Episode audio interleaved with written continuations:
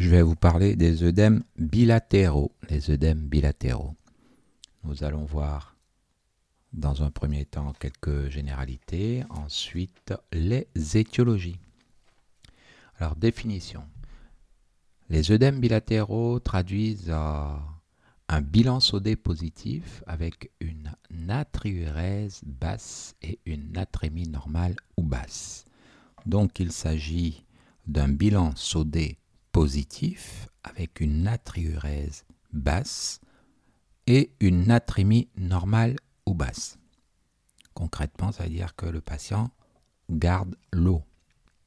Sur un plan physiopathologique, ces œdèmes bilatéraux peuvent être dus à des troubles de la perméabilité capillaire, un trouble hormonal, une altération du rein ou des troubles hémodynamiques.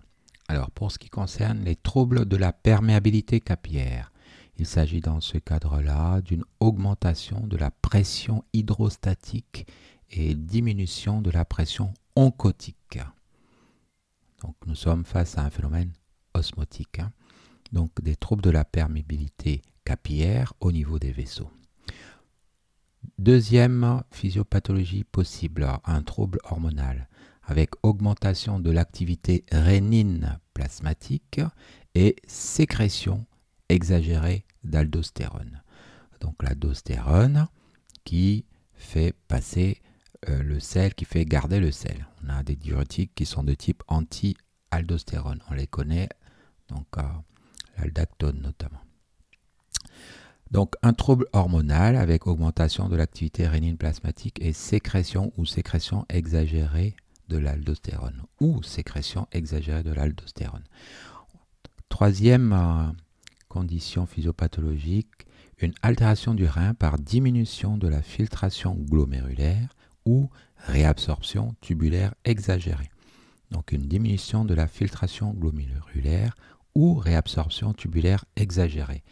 Et en quatrième position, des troubles hémodynamiques avec chute du débit cardiaque et chute de la volémie, notamment dans les insuffisances cardiaques. Donc après la physiopathologie, on a quelques éléments pour euh, parler de diagnostic positif. Alors, pour faire le diagnostic, il faut préciser le siège des œdèmes, c'est-à-dire euh, décrire les téguments, les séreuses, les viscères ou anasarques, donc concrètement où c'est tégumentaire, où ça touche les séreuses, où ça touche les viscères, où il s'agit d'un anasarque. Donc l'anasarque, c'est des œdèmes qui euh, sont étendus à tout le corps, essentiellement déclives. Prenons le godet. On a leur type, hein. ils sont localisés ou généralisés.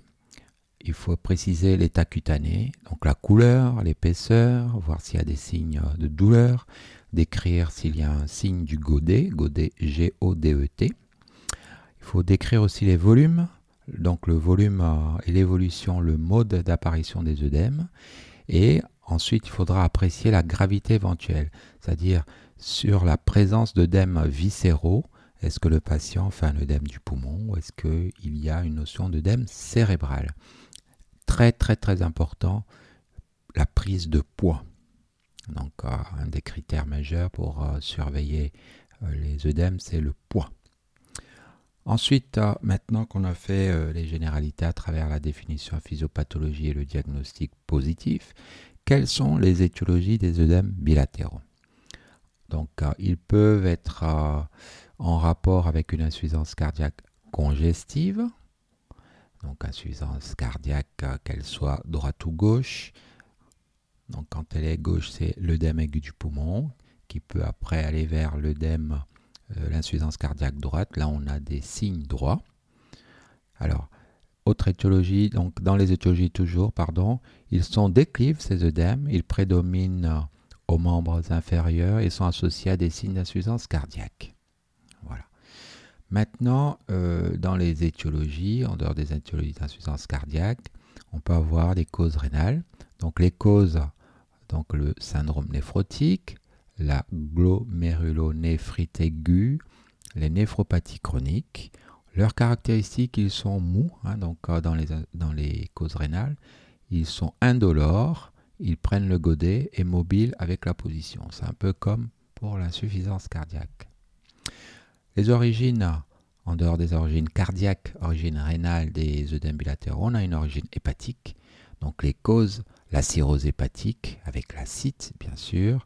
Donc euh, il prédomine aux membres inférieurs.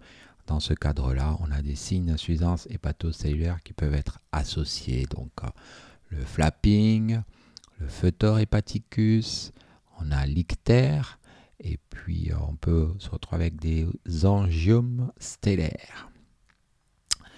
Alors, donc, euh, en quatrième cause, donc les œdèmes bilatéraux, la grossesse. Alors, souvent en fin de grossesse, est prédominant également aux membres inférieurs.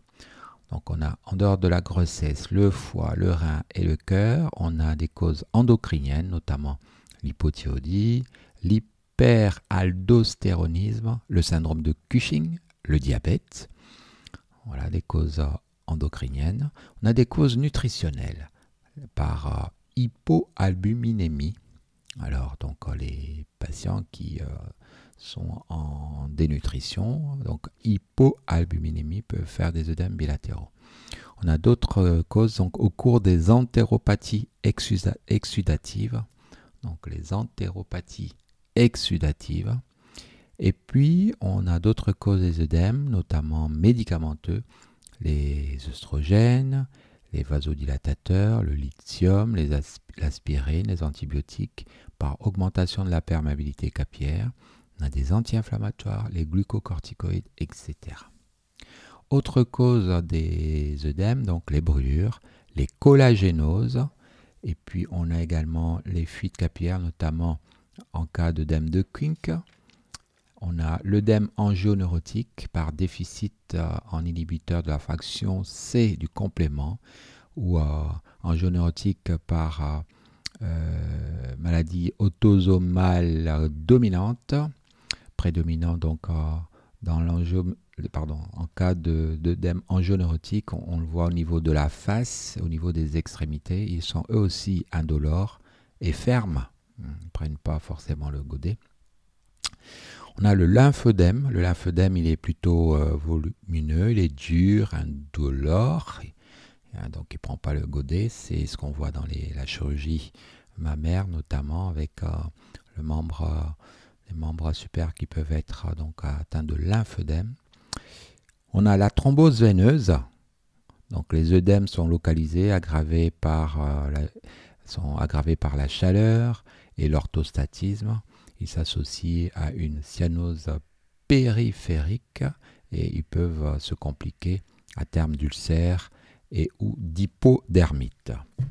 Voilà, donc euh, que penser? Donc orientation diagnostique face à des œdèmes bilatéraux. Je vous remercie.